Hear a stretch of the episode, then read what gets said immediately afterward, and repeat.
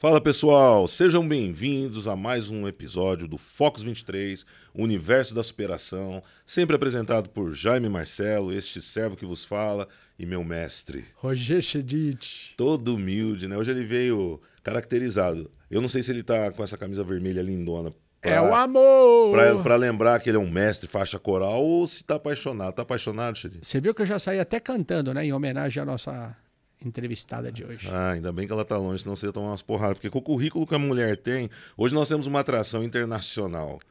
Né? Diga-se de passagem. Senta e escuta, olha só o currículo eu, da moça. Eu é, não vou ler tudo, porque não, é, é, é, muita coisa, mas. Vai passar o horário do Só para resumir: graduado em canto lírico, mestre em performance, cantora crossover. Canta diversos estilos musicais: ópera, rock, pop, música eletrônica, enfim. A mulher é um fenômeno. Quem é a nossa convidada de hoje, Rogério? Marília Zangrande. Eu ia zoar ela, comecei a chamar ela de outros nomes, afinal ela errou o nome do meu patrão hoje cedo, então eu não gosto disso não. Rapaz, Marília, seja bem-vinda ao Focus 23, nosso universo da superação.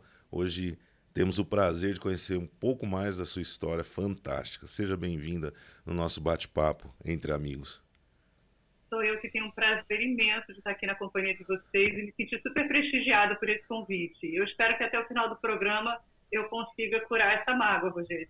Por favor. Tá é. difícil, é difícil. Ele, mas... ele tá. Eu vou ele, dar o meu melhor. Ele é eu carente. vou dar o meu melhor. Aqui na tônica do, do podcast eu vou dar o meu melhor. Ele é carente, você vai acostumar. Quando você participar do nosso Fox 23 pela 25 vez, se Deus quiser, você já vai estar acostumada. Marília, é um prazer bater um papo com você. Seu, prazer imenso. Sua, seu release aqui, ele é sensacional, espetacular. Tanto que eu não li tudo porque ia tomar todo o tempo do nosso bate-papo. Mas eu gostaria de começar te fazendo uma, uma pedindo que você se apresente de uma maneira mais é, conta informal. um pouquinho conta da sua um história pouquinho. pra gente, quando, como tudo isso começou. Ok. Bom, é, eu me defino como uma artista vocal, porque eu sou cantora lírica, né, e vim aqui para Portugal para fazer o meu mestrado em performance. Só que às vezes só cantar é muito pouco do que a gente pode fazer com a voz, né? Então eu também sou locutora, hoje eu estudo dublagem, quem sabe em breve, em breve eu consiga adicionar isso no meu currículo. É, mas tudo começou mesmo para mim com a voz e tudo que eu faço com a minha voz, eu sempre falo isso, tudo que eu faço com a minha voz, inclusive como preparadora vocal, como professora de canto, é, eu busco as minhas bases no que eu estudei no canto lírico, em como isso me ajudou a conhecer e a dominar a minha voz. E aí depois um, eu comecei a estudar canto, comecei a praticar canto lá pelos 13 anos, e aí com 18 eu resolvi começar a fazer canto lírico, né, para cantar ópera mesmo, porque eu queria mais da voz. Eu, eu sempre ficava assim muito fascinada ouvindo óperas e eu queria mais da voz, eu queria conseguir fazer mais, aí eu fui estudar canto lírico. Mas se você, você se espelhou em alguém, tinha alguém da tua família que já cantava ou veio do não, nada? Não, então, é, eu, eu sou a única musicista da minha família. Eu não, não tive nenhum, nem artistas mesmo da minha família, assim. Meu professor universitário, engenheiro. E por que essa ideia? E... Como é que veio essa ideia de canto lírico? Eu comecei uh, com aula de violão na escola. A gente tinha um violão lá em casa, assim, que estava andando, que inclusive ele está aqui atrás de mim. É, e estava anos ali encostado, e aí de repente uma amiga começou a fazer aula de violão, e eu fui fazer com ela. E aí tocando violão, a gente queria cantar algumas coisas, e eu sentia que a minha voz não chegava, assim. E naquela época, assim, eu, eu eu conseguia cantar alguma coisa muito melhor que eu conseguia tocar, mas eu sinceramente queria mais da minha voz. Eu queria, eu queria conseguir uh, ter ela mais à minha mão. E fui caminhando, fui caminhando, fui procurando professores até que eu tive o, o divisor de águas na minha vida de assistir a Montserrat Caballé no Municipal do Rio de Janeiro. E eu fiquei tão tocada pela performance dela, fiquei tão transformada que quando ela estava no palco eu falei, é isso que eu quero fazer para o resto da minha vida. E aí eu comecei a procurar melhorar minha voz e é, é um percurso longo, né? Essas coisas não acontecem de uma hora para outra, é um percurso longo. E até hoje eu ainda vivo nessa nesse caminho de entender melhor a minha voz e descobrir mais coisas dela. E aí, nesse caminho, eu terminei orientando alguns cantores de rock, porque eles estavam com alguns problemas, uh, algumas dificuldades nas vozes e terminaram perguntando minha opinião. E eu ouvi e falei, olha, isso aí não é mais simples do que parece, tal, e foi aí que eu comecei a prepará-los. E para prepará-los também eu precisei entender o que, que eles faziam vocalmente, né? E, e, sempre com o meu, o meu background, né, de cantora lírica, sempre ficava, mas peraí, como é que... Tá, isso soa diferente, mas o que está acontecendo? Porque tem coisas na voz que vão estar sempre lá. Então, eu, eu queria entender, e aí, nesse caminho, terminou me rendendo um convite para cantar com o Jeff Tate no, no, no Brasil, quando ah. ele fez a turnê comemorativa do Operation Mindcrime, o álbum de 30 anos e eles precisavam de uma de uma voz feminina e de repente eu subi no palco com um ídolo da minha adolescência e a primeira vez que eu subo no palco com o microfone na mão porque sou cantora lírica, né? o canto lírico a gente não usa microfone por norma a gente não vai cantar com amplificação a não ser em, situações bem específicas e aí a primeira vez que eu subo no palco com o microfone na mão para cantar rock eu tô no Tom Brasil completamente sold out com o ídolo do meu lado abrindo uma das maiores bandas, que era o Mr. Big. E como é que foi? Foi muito bem. foi muito bom. Você ficou nervosa não? Então, é, eu, eu fui me preparando, né? Uh, foi inclusive na época, foi uma época assim, meio conturbada da minha vida, eu estava me divorciando, mas uh, ah, para mim isso nem foi pior. O pior foi que um amigo na época faleceu bem no dia que eu recebi essa confirmação dessa, dessa desse convite. É, então aquilo também me ajudou a, a, ter força, sabe? Me ajudou assim a, ok, né? É, foi um show tristes, específico mas... para aquela pessoa, né? Foi, foi, foi uma, foi, foi uma vitória, assim, é, em vários, vários níveis até. Vitória que eu consegui subir, consegui ter o palco, dar o meu melhor, sabe? E às vezes a gente precisa criar essa porta na nossa cabeça. Ok, tem todos esses problemas nesse momento, mas vamos encostar essa porta aqui, os problemas esperam a gente ali do lado de fora, a gente faz o que a gente precisa fazer e depois a gente volta, né? E, e aí, quando passou tudo, assim, fui, cantei, eu lembro de ensaiar do lado do Jeff, é, inclusive no estúdio, o pessoal tirando foto, eu falava, eu vou virar um meme. Eu sei que eu vou virar um meme, que em algum momento vai aparecer Esse uma é foto minha escrita embaixo. Namore com alguém que olhe para você da mesma maneira que a Marília olha para o Jeff Tate enquanto ele canta, porque ele cantava, eu ficava... eu sabia que ia virar um meme, não virei ainda, pelo menos não por causa disso. E, e aí, na hora do subir no palco, eu me senti aquele, aquele labrador, assim, com, quando o dono tá com a coleira na mão, sabe? É minha vez, é minha vez. Aí, quando foi minha vez, eu corri, cantei, e aí voltei, né? Saí do palco, tá bom, tá, isso foi em São Paulo. Aí no dia seguinte a gente tinha de novo em Belo Horizonte, fui lá, cantei também, mesma, mesma sensação. Aí já estava mais em casa, ok, já sei que vai funcionar, já sei para onde ir, tá tranquilo. E foi tudo ótimo, uh, foi tudo ótimo mesmo, porque inclusive a banda que tocou com, com o Jeff nessa época foi um dream team, assim, Bruno Sá, Felipe Andreoli, o Edu Cominato, o Léo Mancini e o Dalton.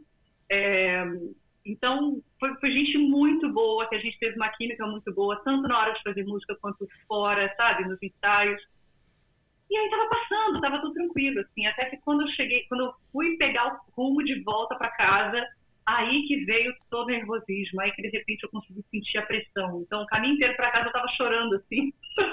E normalmente a gente fica doente também, né? É, não, mas eu só. Isso é uma coisa que eu tenho, acho até que é uma sorte que eu tenho. Na hora do incêndio, eu tô tranquila, assim, olha, ele tem saída de incêndio, ali sei que, pega não sei o que e tal. Aí quando tá todo mundo bem, eu sento e choro. E todo mundo fica, mas Marília, passou, tá, tudo, tá todo mundo bem. Eu falo, aham, porque essa é a hora de chorar. É a intensidade. É a hora da gente ficar nervoso. É a, é a intensidade. As pessoas com quem. As pessoas que eu tive acesso que trabalham com música, que é, vivem da música, e quando eu falo vivem da música, eu não estou dizendo financeiramente, eu estou dizendo vivem da música em termos de essência. Elas têm, uma, caminho, né? elas têm uma característica em comum, que é a, a disciplina do estudo, né? Nossa, deve ser que a pessoa. Que ser atleta. Ó, eu, eu, eu, quando vou dormir, sempre fico dando uma olhadinha boba em alguns vídeos, às vezes de YouTube, às vezes de Facebook. E eu vi um vídeo de uma pessoa que saiu de um, de um reality aí, eu não sei nem o nome da moça, né? E ela foi, acho que no, no programa do Faustão, acho que quando ele estava na Globo ainda. E ele perguntou os planos dela tal. E ela falou: Ah, eu vou fazer isso, isso, mas se nada der certo, eu vou virar é, bailarina do Faustão. E ele deu uma, uma chamada nela, falou: Meu, você tá achando que é assim, né? E muitas pessoas acham que o, quando, quando você ouve o produto final, né? A música, porque a, a música ela tem um lance muito. Eu já falei isso, mas vou, vou repetir até ver se a Marília. Se é esse caminho. A música ela tem um lance muito interessante. Né? Vamos, vamos pegar um filme de terror. momento, o filme de terror, no momento do susto, geralmente tem um silêncio. Ele vai falar de algum filme meu que antecede, né? Tem o um filme de terror, porque o filme de terror, o auge do filme de terror é alguma desgraça. Ou alguém corta, corta a cabeça de alguém, alguém puxa o pé de alguém. Sangue. E, e, é, e é em silêncio, né? Você pega um filme de ação que vai inspirar, que vai motivar, um filme motivacional. Né? Eu falei outro dia da franquia do rock, imagina a franquia do rock sem música. Você pega um filme, um romance, imagina, você imagina Casablanca sem música, né? Uhum. Então, a música, ela é, ela é, é algo além. Algo Marca que, épocas, né? É, a, a, a, eu costumo dizer que é, eu, as, as, pessoas não gostam muito de entrar nesse assunto porque tem medo de, de despertar um pouquinho a, os haters e tal, mas eu vou falar porque o nosso público, eu sei que é um público que, que para, reflete um pouco sobre a mensagem que a gente vai passar. Nas, nas igrejas, as pessoas das igrejas, elas têm uma divisão que costumam fazer assim com frequência, em algumas igrejas. O povo que é do mundo e o povo que não é do mundo. Que é de Deus. Eles falam isso, né? Usam isso. É. E aí eles falam assim, ó, o povo, o, povo que é de Deus tem que ouvir só música gospel. gospel. E o povo que é do mundo vai lá ouvir as coisas do mundo. E no meio das coisas do mundo você tem Vinícius Moraes, você tem Tom Jobim, você tem será, assim, será que Deus, será que será que Deus não inspirou as pessoas? A música tem um poder tão grande, né? Qualquer música, ela tem um poder tão grande, tão grande. Quando eu quando eu cheguei em Portugal, eu fui no jantar, né? E eu conhecia pouco da música portuguesa, né? Os jovens gostam muito de um ritmo que é, que é, é predominantemente dominado ali pelos redundante, né?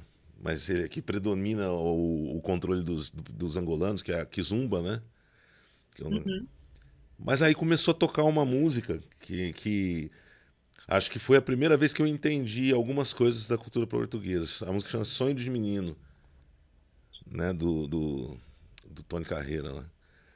E uhum. essa música falava mesmo da, da, da, da, E quando começou a tocar essa música, todo mundo parou e cantou. Criança cantando, jovem cantando idosos cantando, eu percebi que a música tem o poder de unir gerações.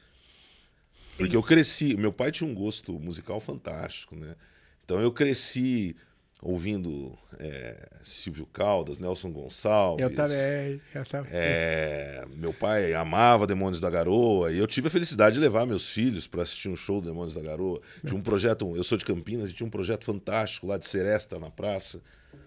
Então assim, até conversei, outro dia eu estava conversando com o Alex, nosso produtor, essa semana. Nós estávamos falando de Sampa Crew. Acho que foi com o Flávio também que eu estava falando sobre isso.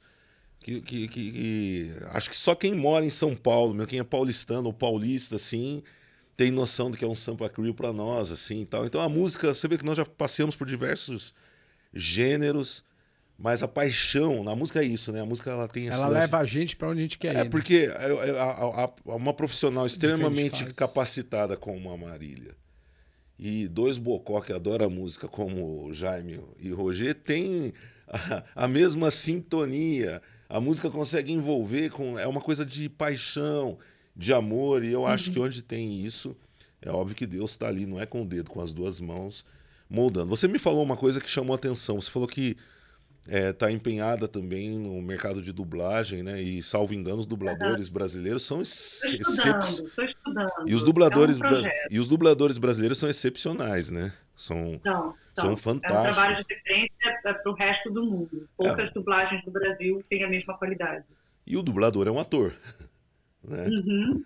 E uhum. eu queria te fazer uma pergunta. Você vem, ou você sente assim alguma. São dois extremos. Qual a maior dificuldade que você sente? Porque sempre quando a gente vai começar uma coisa nova, né? Você tem uma dificuldade. Mas aí você também tem algo do, do, do teu outro segmento que te ajuda nisso. Qual a maior dificuldade para Marília nesse né, que está estudando a dublagem e o que, que você aproveita da sua experiência profissional também na dublagem? Ah, que pergunta interessante. É, eu, eu acredito de verdade que voz é voz e que a voz é uma manifestação que a gente tem no nosso ser, né? Tanto que a gente está aqui fazendo um podcast. Uh, e isso é um universo que a gente leva até as pessoas. Né? Quando a gente escuta uma pessoa falando, você escuta o universo que ela traz com ela. Mesmo que nem sempre você consiga entender, mas você entende uma profundidade, entende o nível de separação que aquela pessoa tem de você, né? Uh, o nível de afastamento. E não estou falando separação nem afastamento como algo negativo, não. Estou falando de origens diferentes, estou falando de uh, vivências diferentes. Né? A gente percebe isso quando a gente escuta uma pessoa. E, eu, e essa é toda a minha visão em relação à voz. E por isso que, cantando, eu quis fazer outras coisas. É, porque eu falo, bom, se eu consigo cantar, é, eu não estou tão longe de ser locutora, eu também não estou tão longe de ser atriz, nem tão longe de ser uh, dubladora. Então, acho que esse, essa relação com a voz que eu desenvolvi já e continuo trabalhando nela constantemente há mais de 20 anos, ela me ajuda e ela termina sendo muito o meu norte para tudo que eu faço. É, como é que eu me aproximo, como é que eu, eu consigo entender, como é que eu consigo tirar da minha voz aquilo que eu preciso? Como é que a minha voz consegue me acompanhar? Até onde eu estou livre nisso? essa, essa é a minha grande, meu grande norte, né? Minha grande bússola em relação ao que eu estou fazendo com o meu trabalho. Mas a gente sempre vai ter que lidar com um grau de estranheza, que esse grau de estranheza mostra o quanto a gente está aprendendo algo novo ou não. E a gente se habituar a essa estranheza, eu acho que talvez seja o maior desafio.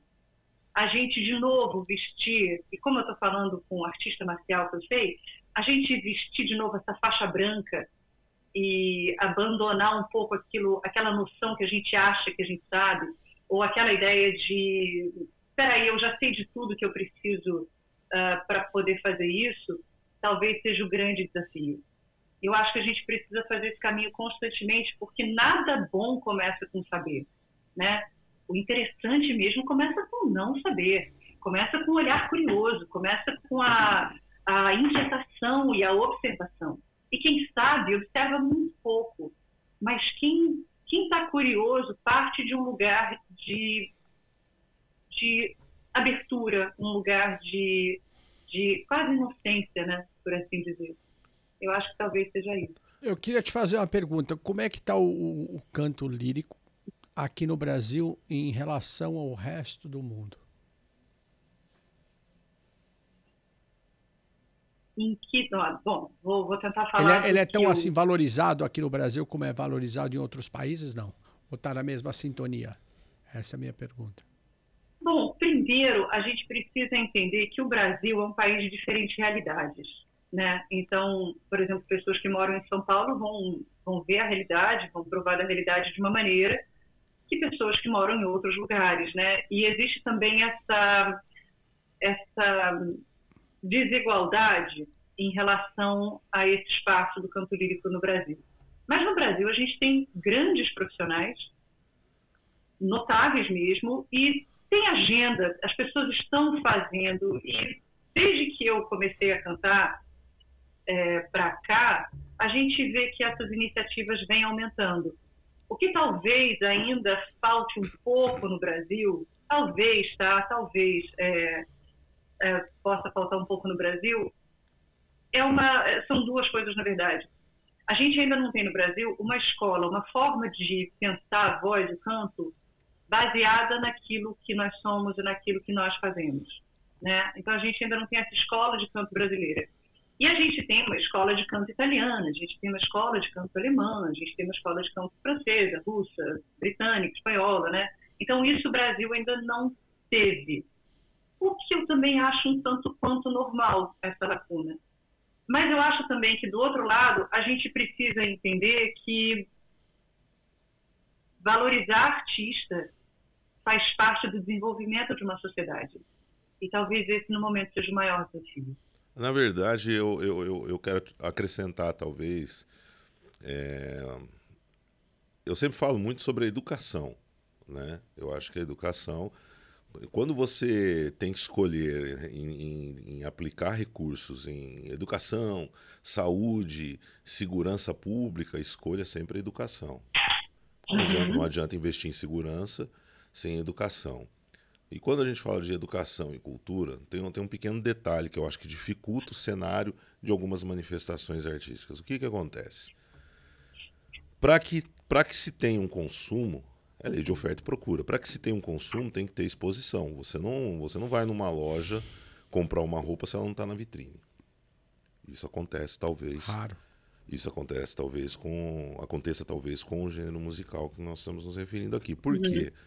Porque hoje é exposto aquilo que traz um retorno rápido.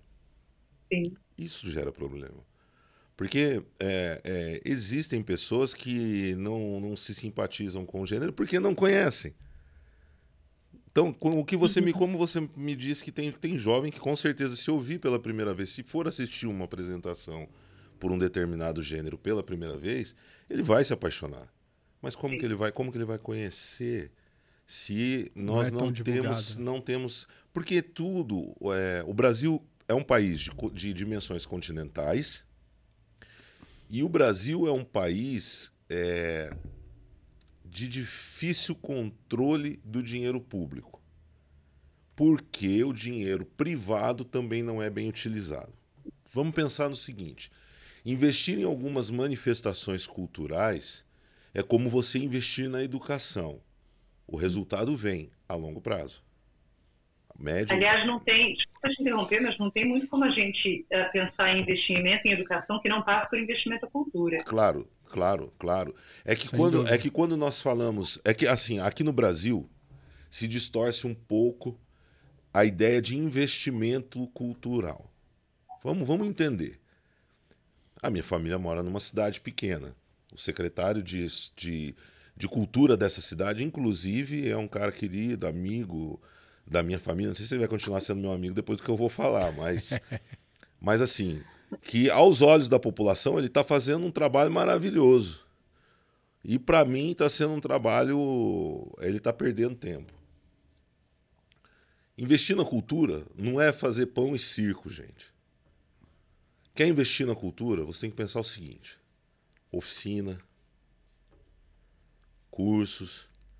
Você precisa criar metodologia para identificar no jovem, na criança, no adolescente, quais são as, as, os talentos, as aptidões que essas, que essas crianças têm. Só que quando se fala no Brasil em investir em cultura, o que, que, o que, que as prefeituras fazem? Investir em cultura. Vou contratar um show de 500 mil para a pessoa tocar duas horas para o público e olha lá, tá, tá né? tá sendo bonzinho. E garantir meus votos.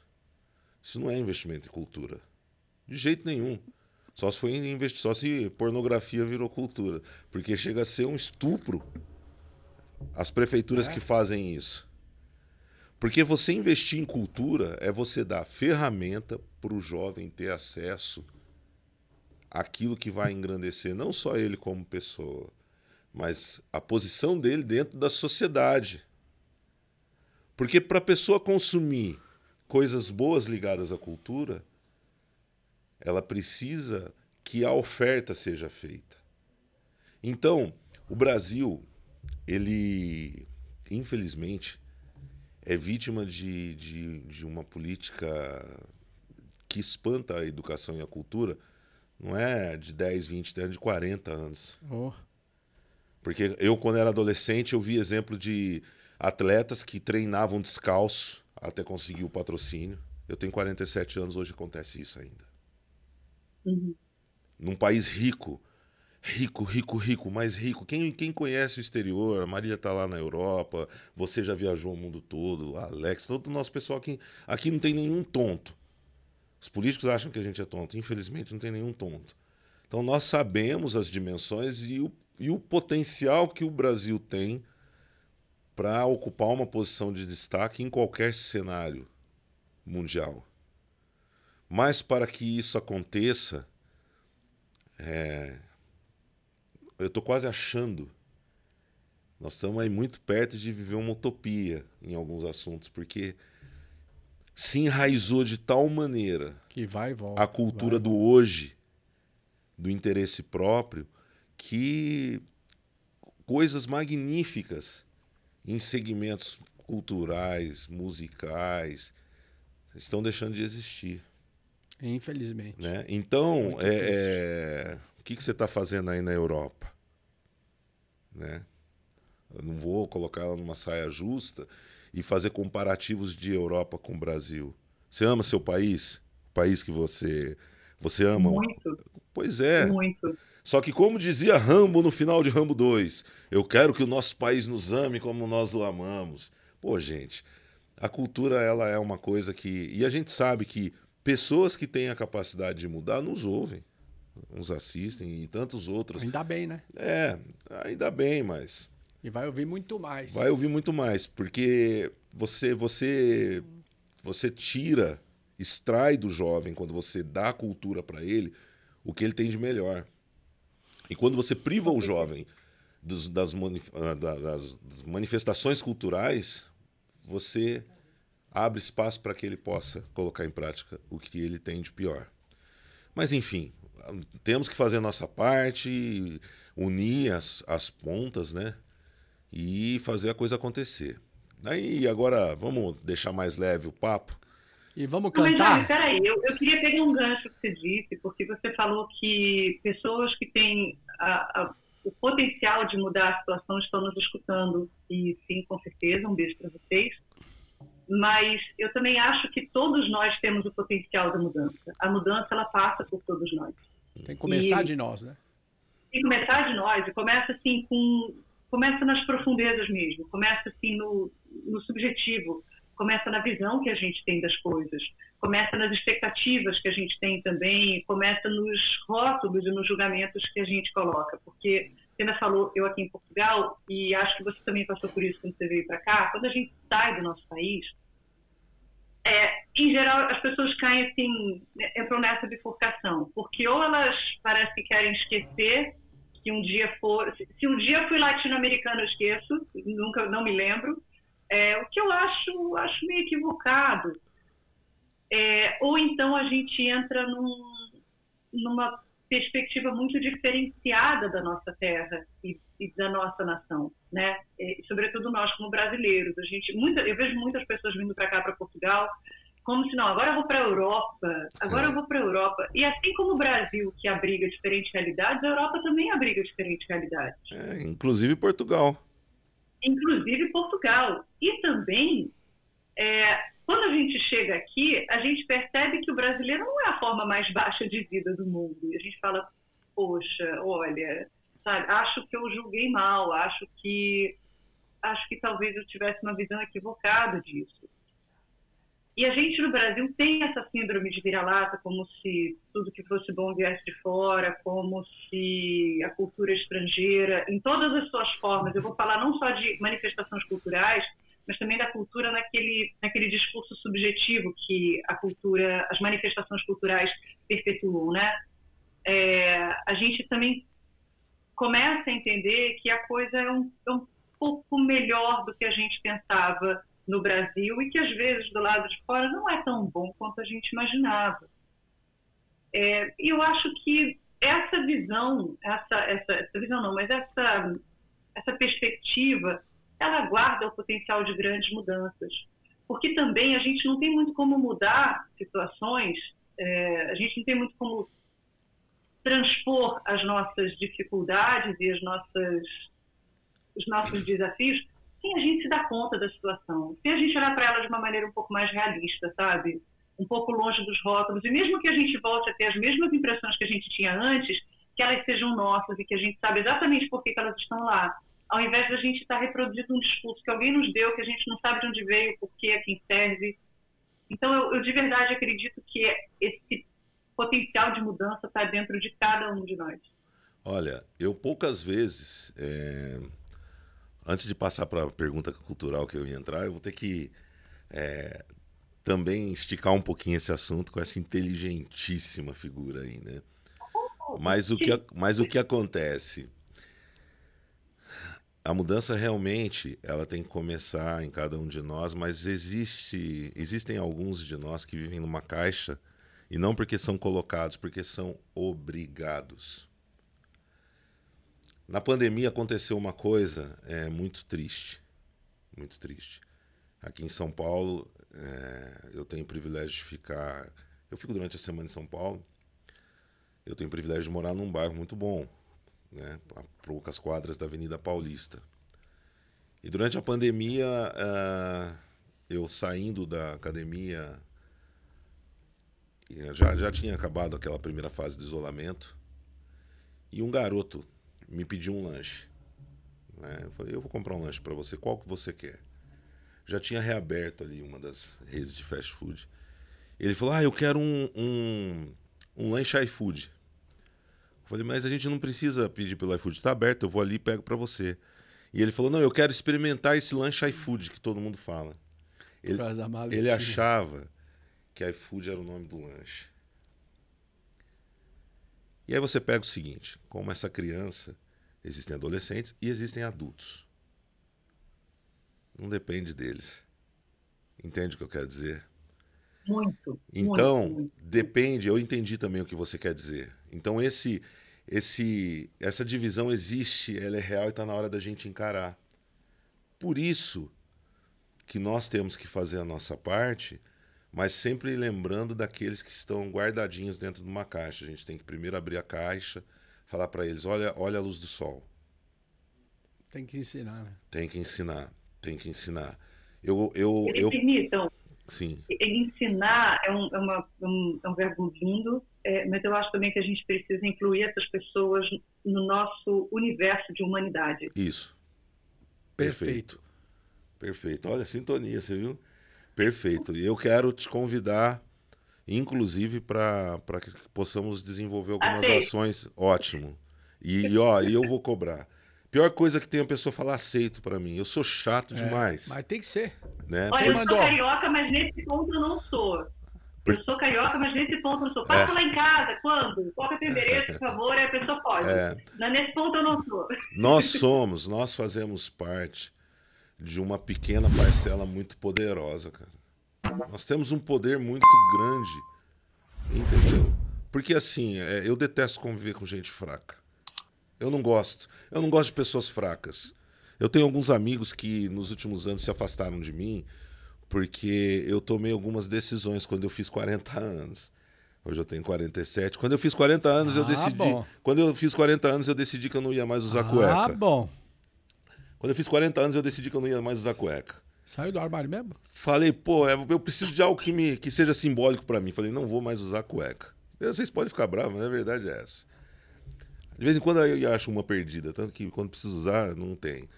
E uma outra coisa que eu. E uma, e uma, outra, uma outra coisa que eu decidi, eu falei, eu não vou mais conviver com pessoas fracas. Ou eu consigo transformar essas pessoas fracas em pessoas fortes, ou elas vão seguir sozinhas. Obrigado. Entendeu? Eu detesto gente fraca e eu vou explicar por quê. Eu vou explicar por quê. O, o fraco, não é o cara que não consegue cumprir uma jornada, uma trajetória, é nada disso, nada né? disso. Nada disso, pessoal. Tira isso da cabeça. Ah, o, o número um, o vencedor primeiro do pódio é o forte. O terceiro é o fraco. Não é isso. É aquele que não tenta, né? Exatamente. Quando você levanta, olha só, quantos pais, e eu falo porque eu sou pai, quantos pais levantam de manhã, literalmente, tem aquele negocinho de colocar o pi depois, né? Quantos pais levantam de manhã fudidos, cheio de problema de saúde, sem ter de onde tirar o leite, mas no final do dia o seu filho come. Esse cara é forte.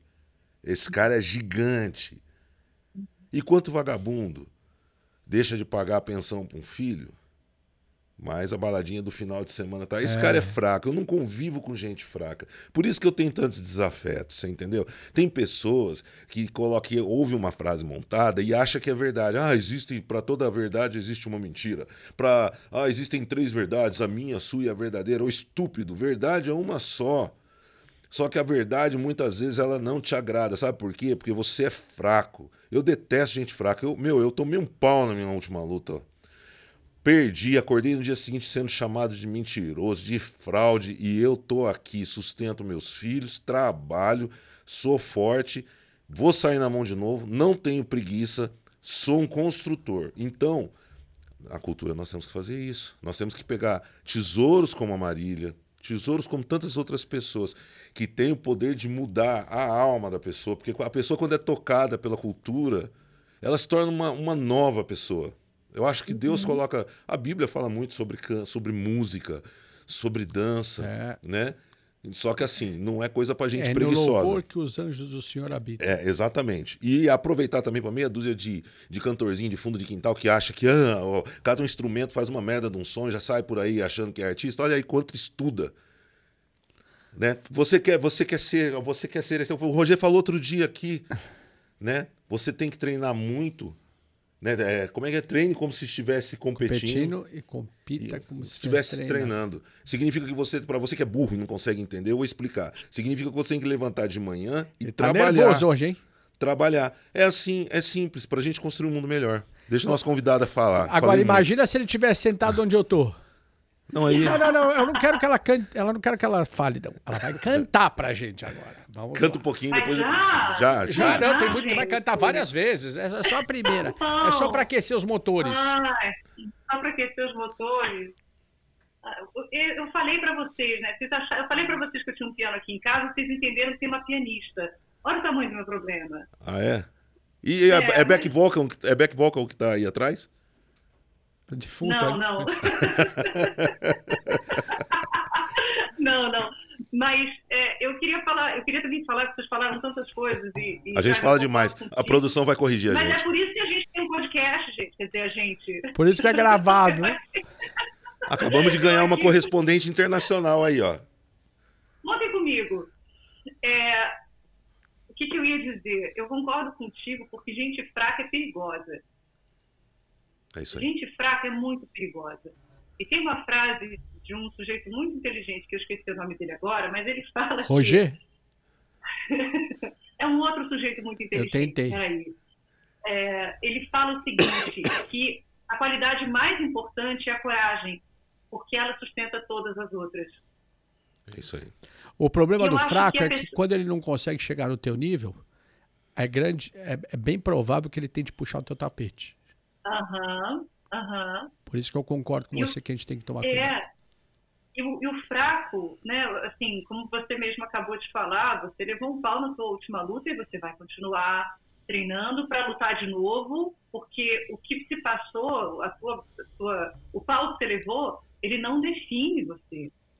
É isso Né? Pelo então, contrário, você aprende mais assim, ainda, né? Pois é, eu costumo dizer muito isso, né? Você estava falando ah, também de, do estudo de como os artistas precisam estudar, e eu acho que essa é a grande chave para a gente destravar tudo na vida. Como eu estudo isso, por onde eu olho isso, como eu abordo isso. E isso é uma coisa que eu falo muito para os meus alunos. Como você estuda? É, você e- tem gente que fala, não, mas eu tenho que estudar quanto tempo? Eu sempre falo, o tempo que a tua atenção estiver disponível. Porque a hora que a tua atenção cansa, você não está mais aprendendo nada. E é ela que você tem que fa- alongar, é ela que você tem que esticar. É, é ela que tem que andar do teu lado para que você consiga sempre entregar o seu melhor. E você consiga saber o que você está fazendo. Então, a hora que ela cansou, é hora de parar e você descansar. E eu acho, de verdade, o estudo é a chave de tudo aquilo que a gente pode fazer. Né? Quantas vezes o artista marcial, o atleta, a cantora, a gente consegue olhar para a nossa história e lembrar exatamente quais foram as pessoas que apareceram na nossa vida que colocaram a gente hoje onde a gente é. Isso não tem a ver com título, com quantos seguidores eu tenho no Instagram, mas é com aquilo que eu sinto, me sinto habilitada para fazer. Aquilo que eu consigo absorver e consigo sobreviver no dia seguinte. Mesmo que não seja um octógono, mesmo que seja eu cantar para no dia seguinte a minha voz estar tá boa de novo, para poder assumir meu compromisso todo de novo e para poder fazer daquilo uma rotina minha. Perfeito. E essa, essa, essa humanização que a gente precisa é, conceder às pessoas, né, que a gente estava falando, passa pelo estudo, passa pela oportunidade das pessoas descobrirem o que elas gostam de fazer e o que elas podem fazer. Né? É, eu, eu sou um pouco contra essa ideia de talento. Não que eu desacredite que eles existam, porque eles existem, Sem mas porque eu acho que às vezes a gente acha mesmo que o talento vai resolver tudo. E não é. Uhum. Não é o talento que vai resolver tudo. É não. o trabalho duro. Dedicação. É o trabalho, é, a nossa, é o nosso foco e a nossa capacidade de colocar a faixa branca de novo e conseguir olhar para as coisas com um olhar fresco, sabe? Eu acho que é muito esse exercício. Velho ditado, o pior perdedor é aquele que não quer lutar. Isso. E você é uma faixa preta nata, viu? Eu acho que é, é. É, você é uma faixa preta nata. Canta pra gente um pouquinho. Meu vazio, caro, mi piaceva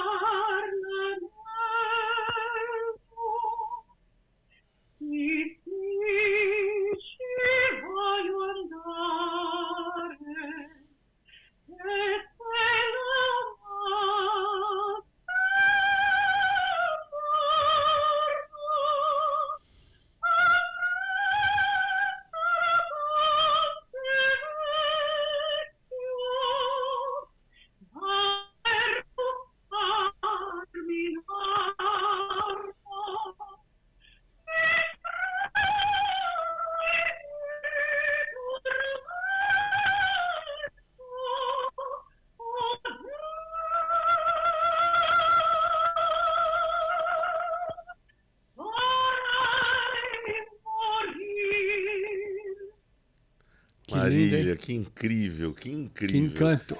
Agora eu vou te falar, se eu tivesse um apartamento. Você mora em apartamento ou casa? Moro em apartamento. Se eu tivesse um apartamento no prédio dela e eu fosse alugar, eu ia cobrar o dobro do aluguel. Na descrição eu ia colocar. Aí o cara ia perguntar por que, que é tão caro os outros apartamentos. Falei, ah, vizinho da Marília. Espera às 5 da tarde. Né? É, espera, é, vizinho da Marília. Se fosse por temporada, ia casar com a sua agenda. Fácil. Ia, o cara ia ter locação diária de, de 100 euros a mil. O cara falou, mas o que é mil? Mil é quando a Marília tá em casa. Ô, Marília, deixa eu fazer a pergunta. Você tem algum, algum ídolo? Tenho vários ídolos. Quem são? Vários ídolos. Quer saber quais? Quero, compartilha com a gente. Leonardo da Vinci. Espetacular. Leonardo da Vinci, Leonardo da Vinci é meu grande ídolo. De verdade, assim, eu eu, eu, inclusive, tenho aqui em casa dois quadros dele. Aí uma amiga perguntou, originais? Eu falei, aham. E aí, quando eu fui lá no Louvre buscar, eu deixei os que eu comprei no AliExpress. e na música? E na música, você tem algum? Na música, eu tenho Maria Callas, que está aqui, minha padroeira. Uh, na música, eu tenho Jimi Hendrix, que, inclusive, o pouco que eu toco guitarra, eu quero, eu quero tocar as músicas dele. Uh, eu tenho Glenn Hughes, uh, John Lord, eu tenho muito claro né, o Jeff Tate, uh, Bruce Dickinson, uh, tenho Steve Vai, eu sou muito fã de Steve Vai. Inclusive, quando eu fui numa, numa masterclass que ele deu no Brasil, assim, eu, eu, anotei, né? E queria que ele desse autógrafo nas minhas notas e falou assim, você fez anotações? Eu falei, aham, mas por quê? Eu falei, porque eu, eu faço anotações em todas as masterclasses que eu vou. A tua é a primeira de guitarra mas é porque eu falei, eu sou cantora, então eu sempre anoto, né? Aí ele, aí ele falou assim, você é cantora? Eu falei, sou cantora lírica. Ele, o que, que te trouxe até aqui? Eu falei, primeiro, porque eu sou uma grande fã, e segundo, porque eu acho maravilhoso a maneira que você faz música e se relaciona com ela. Eu acho que isso é uma coisa que todos nós precisamos aprender. E você viajou muito, né? música. né? Você viajou muito? Um pouquinho, Um pouquinho, sim. Qual foi o lugar mais legal que você viajou e que você tocou? Ai, eu vou falar. Eu vou falar de, de 2019, quando eu fui fazer turnê com o Jazz State, em que a gente passou pela Grécia e pela Turquia. Uau! Quando eu cheguei Nossa. em Salonique, eu olhei e falei, eu quero morar nessa cidade. Não e o sabe meu pai virou brincar. pra mim e falou, A Grécia é incrível. A Grécia Ela não é sabe, incrível. tá vendo? Por isso que a gente não, não Não, é sabe. e- Ignorante. interessante, interessante que ela falou sobre Leonardo da Vinci. Eu gosto muito de Júlio Verne, sabe? E acho que, Uhum. e acho que eles têm muitas coisas em comum. Né? Acho que a mente deles era, ela tinha muitas coisas parecidas. Eu queria que você me fizesse uma análise. Tem, tem um, um guitarrista que para mim é sensacional, que é o Carlos Santana. "Oh, E, e o Carlos Santana tem um álbum que quando eu, eu só consigo ouvir ele sozinho em casa, porque ninguém mais deixa. Porque acho que é o que eu mais ouvi na minha vida, que é aquele Supernatural Aham, que é considerado um dos, dos melhores, Dos né? top? de- dos top. Sim. Eu queria que você falasse pra mim do Carlos Santana. Desde quando nós marcamos, desde quando o Alex me passou tudo, eu falei, eu quero perguntar pra ela sobre o Carlos Santana. Eu acho, primeiro, o Carlos Santana, ele, ele é um grande vencedor na vida porque ele tocou no Woodstock e continua de pé. Desculpa, ele tocou no Woodstock. Ele, ele em Woodstock e continua de pé, continua vivo, Puta, continua é. tocando. Ele é. É um dos a ele, raridade ele, é isso. ele e o Munhado Né? Thundercats estão pau a pau. Né? Não, não é para qualquer um isso, não. Isso é Então, raridade, você tem razão. A gente tem que, Uhum. a gente tem que respeitar muito. E eu acho, eu acho lindo em como o Carlos Santana ele domina a guitarra com uma pegada muito latina. Você ouve Você a sabe que é ele. latinidade dele, você sabe que é ele. Aí ele tem a própria Isso identidade, né? Isso eu acho lindo, assim. Eric Clapton ou Carlos Santana? Agora E pegou. Aqui, aqui não tem. Não, não. Aqui, aqui nós tem temos moleza. uma regra. No futebol é Ah. aqui assim também. A gente pergunta, Ronaldinho Gaúcho ou. Ronaldo? Não tem essa. É. Carlos Santana, vou falar Carlos Santana. Ele é incrível, né? É, é muito complicado você é, nomear ídolos é, na música. É diferente do esporte, né? É muito difícil, né? E o show mais legal que você já fez? Que- Que você gostou de se apresentar, Com que você certeza. voltaria? Eu vou falar, eu vou falar, com certeza, o show no Tom Brasil com o Jeff. Foi o primeiro de todos. Com certeza aquele. Até hoje eu olho para trás e lembro, dia 19 de agosto de 2017 foi o dia que eu fui mais feliz na minha vida. E teve mais algum que te marcou que nem esse, não? A verdade é que todas as vezes que eu, que eu canto com o Jeff, é, é uma sensação muito incrível para mim. Porque eu vi o Jeff Tate cantando ainda quando ele era vocalista do Prince Wright, quando eu tinha 16 ou 17 anos, ao vivo. Eu ainda, eu queria muito cantar, mas eu não entendia nada de voz, ainda estava longe de entender a minha voz, mas eu vi ele cantando ao vivo e fiquei assim Então foi um sonho pra você. impressionada. Foi muito um sonho. E Foi você tem mais algum sonho sonho. além desse? Ah, tenho vários. Fala. Publicar meus livros, é, que pelo menos um deles vire uma, uma série de televisão, ah, cantar mais, subir mais no palco, sabe? Dividir mais o palco e fazer mais música com gente incrível. E o que tá isso é faltando pra muito você bonita. atingir esses sonhos? Um empresário, um bom agente. Tá faltando, Não, na- tá, tá faltando o momento certo. Só isso. Já já eu, você tá, acho, já já você tá atingindo. eu acho que eu tô cada vez mais próxima disso, de verdade. Com de certeza. verdade. Ó, é, Diga. me desculpa. É, Desculpa, tenha, tenha certeza disso. Desculpa. É impossível, é impossível, tenha certeza disso, é impossível uma pessoa que tem essa linha de conduta que você tem não atingir o sucesso. Tá chegando, moça, já já tá chegando. É no tempo de Deus, não no nosso, né? No momento, eu olho vocês falando isso e eu não vejo Roger e Jaime falando isso para mim, eu vejo o universo, de verdade. Que bom, hein? A gente se conhece, a gente, a gente começou a conversar um com o outro na duração desse podcast. E aí não demora muito você me fala uma coisa dessa. Eu acho de verdade que isso, isso você canaliza uma mensagem muito maior. É uma resposta Então, de Deus. A gente fala que Deus usa até as mulas para mandar mensagem, porque não pode usar a gente, né? É, umas mulas feias, né? Ele podia usar umas mulas mais bonitinhas. Fala da sua, da, da sua turnê na Itália. A turnê na Itália, ela ainda não foi divulgada.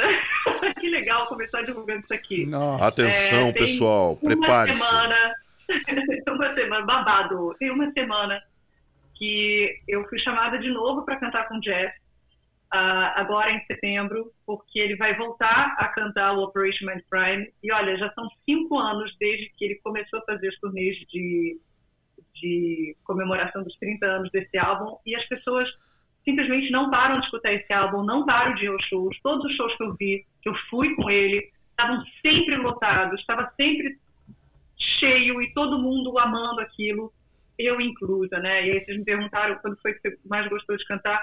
Todas as vezes que eu vou cantar com ele, eu tô cantando o álbum inteiro, eu tô pulando, eu tô me Vibrando. emocionada, pensando, cara, que incrível, ai, eu não me canso de escutar aquele álbum. E talvez porque o Operation Mind Prime seja um álbum que nunca vai deixar de ser incrivelmente atual, tanto na sua sonoridade como também no conceito e no tema que as letras exploram por causa da conspiração e do discurso que eles têm, né? Eh, Então sempre vai ser assim. E aí que agora em setembro, dia 23, 24 e 25 a gente vai estar na Itália e eu volto a dividir o palco com ele. Incrível. Merecedora de todo sucesso. Ah, obrigada, gente. Fico Você tem amor. previsão de vir Pra ao mim, Brasil? Não, infelizmente não. Infelizmente não, mas eu, eu sei que não vai demorar muito também. Além da Itália, você tem mais algum show programado ou não? Por enquanto, não. Por enquanto, eu não estou com muito mais agenda do que isso, não. Não, tem um eu restaurante. Tem um... projetos. Diga. Não, eu ia brincar com ela. Eu ia falar, ó, tem um restaurante chamado Rabelos que fica no Cais de Gaia. Quando nós formos para Portugal, nós vamos convidar você para Hum. jantar conosco. Você, o como é que é o nome dele? O Marco o marido, o O, marido? Marco, o Mar- é, é, o, Marido. é, o marido. O Marco vai tomar vinho do ouro, que é melhor que, que. Ele vai tomar o melhor vinho verde que existe, que é o Alvarinho. verde? Vinho verde, que é o Alvarinho. em verde. Eu nunca E aí, falar. e aí, e aí, eu vou ser o guia turístico dela. Porque eu vou te contar como eu conheci o fado. Por que, que eu falei, ó, vocês iam pensar que ia sacanear. Ela falou pra ela, pra ela cantar num restaurante lá. Não é isso não, pessoal. Eu, eu nunca, eu já, eu tinha ouvido falar de fado. Mas escuta essa, Alex. Eu não, eu não, nunca tinha assistido uma apresentação de fado. E quem me conhece, principalmente meus amigos portugueses, sabem que eu chego em Portugal, a primeira coisa que eu faço é ir pro Cais de Gaia, né? E eu, numa dessas experiências, eu tinha um amigo, como eu disse, meu saudoso amigo José Areia.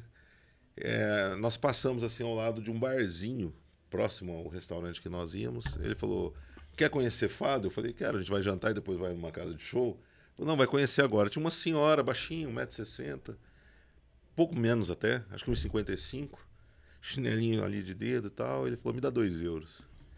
Eu dei dois euros para a mulher, essa mulher ela, ela, eu vou te falar, aquele 1,55m parecia 3 metros ali, com uma canção sensacional.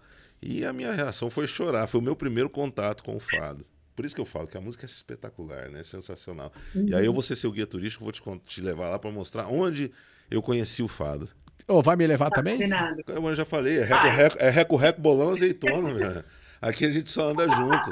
Fernandão na retaguarda, Alex lá na fita, o Abner ele tem que ficar aqui, mas a gente manda pra ele uma foto e traz um vinho. Marília, nós vamos cobrar isso dele. hein? Eu tô de prova. Nós dois. Tá registrado. Tá registrado. Marília, pra chegar no finalzinho do nosso primeiro papo Ah. de, de 50 que nós teremos nos próximos meses, já subiu, era 25, mas como a Marília é muito simpática, subiu para 50. Eu queria te, eu queria te pedir, eu, eu sempre, eu acho que é, o artista tem muito disso, né? Se você fosse cantar uma música pra molecada aqui de São Paulo hoje, você fala assim, ó, eu preciso cantar uma música pra chamar a molecada, pra depois eles conhecerem o meu trabalho. Você tá andando aqui numa numa comunidade.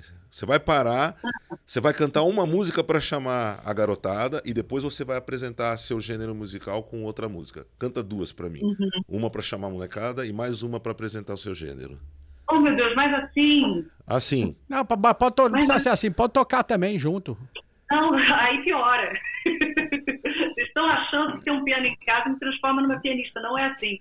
Mas eu, eu sempre, apesar de eu amar rock, e eu, eu, eu acreditar muito no poder é, de catarse que o rock tem, eu também acredito muito no poder de catarse, de transformação que a música clássica, a música erudita tem. É, então as pessoas falam, ah, ninguém mais gosta de ópera hoje. Tem certeza? Tem certeza, porque quando a gente canta, as pessoas não ficam, elas não passam impunes, elas não, não passam indiferentes. Alguma coisa acontece com elas. Então, eu, sempre vou acreditar nisso. Agora eu preciso pensar o quê? Porque já cantei uma que eu realmente eu usaria para chamar as pessoas. A música, ela é uma extensão da alma, né? Eu, eu acho que não a música, não só a música, mas a arte, a arte é uma extensão. Quando você escreve, eu sempre, Concordo. eu sempre repito para as pessoas. Você falou que está pensando em escrever um livro, escreva mesmo, porque quem Eu tô indo pro meu segundo. quem escreve, quem escreve constrói um castelo, quem lê mora nele. Então, assim, o poder que tem você, você escrever é poderoso demais. Né? O Brasil tem escritores fantásticos, pessoas que Obrigado. têm essa capacidade. Tá aqui o, o Roger.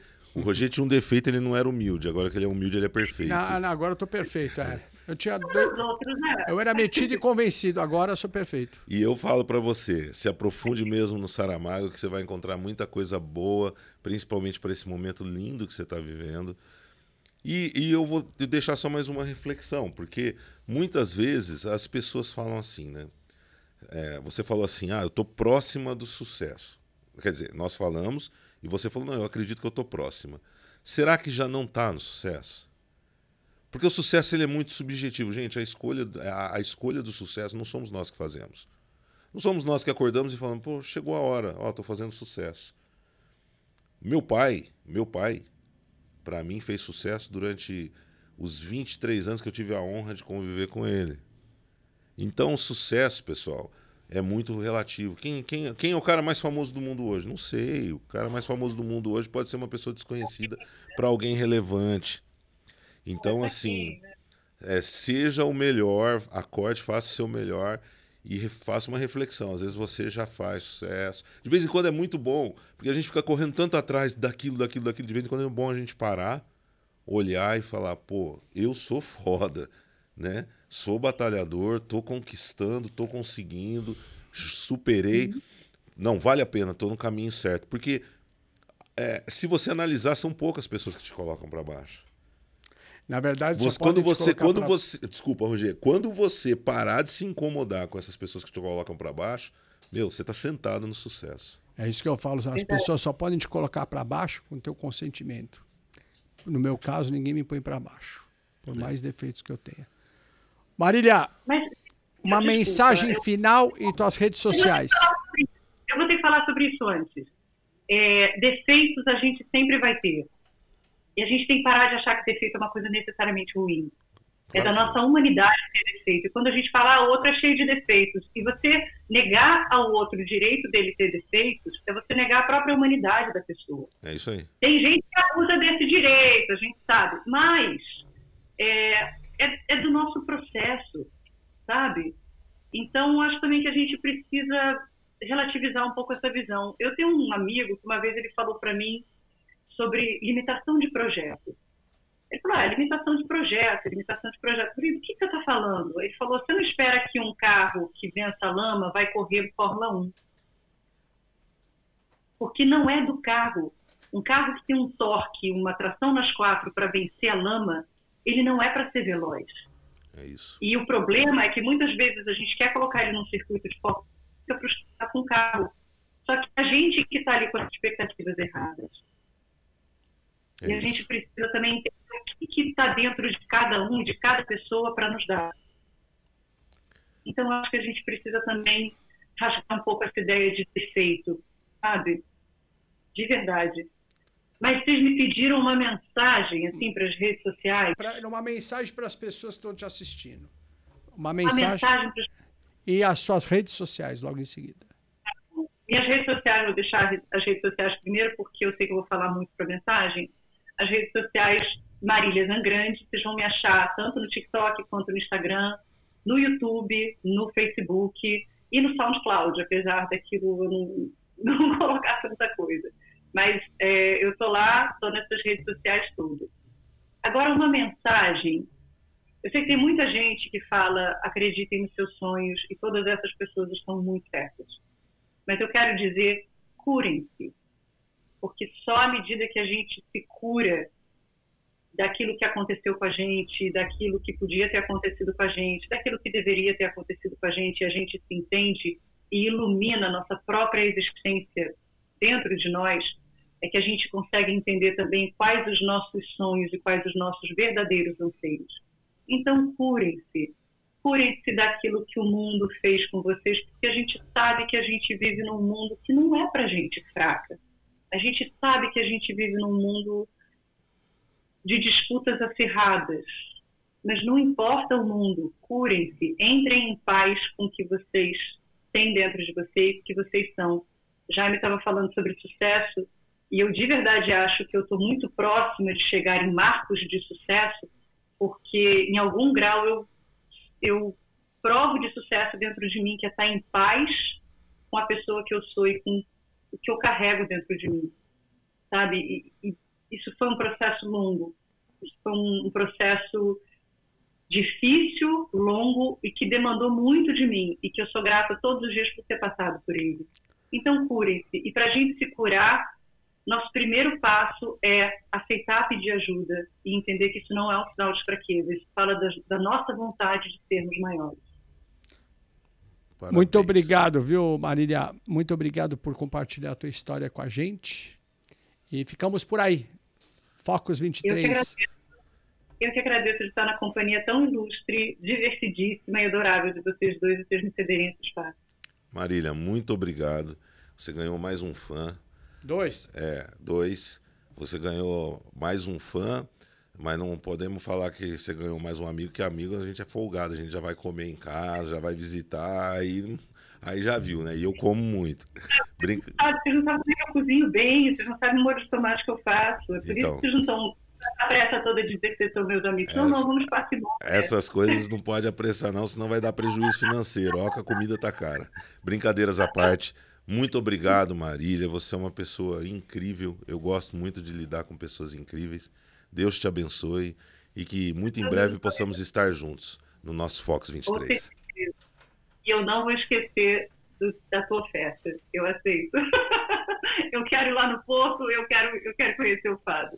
Combinado, vai ser um prazer. E ó, nós vamos fazer alguma coisa em conjunto. Depois o Alex vai bater um papo. Nós vamos impactar vidas. Oi? Tá vamos fazer mais coisas em conjunto. Isso, impactar vidas. Nós vamos, nós vamos impactar vidas. Pego com o Alex o meu telefone e vamos ficar em contato, tá bom? Deus abençoe você. Uma ah, ótima vai. semana, sucesso. Continua aí levando a palavra de Deus de um jeito diferente, né? Aquela palavra que chega em silêncio, que chega em silêncio não, que chega através da musicalidade. Isso é o universo falando. Beijo, Obrigada, querida. Beijo. Ciao.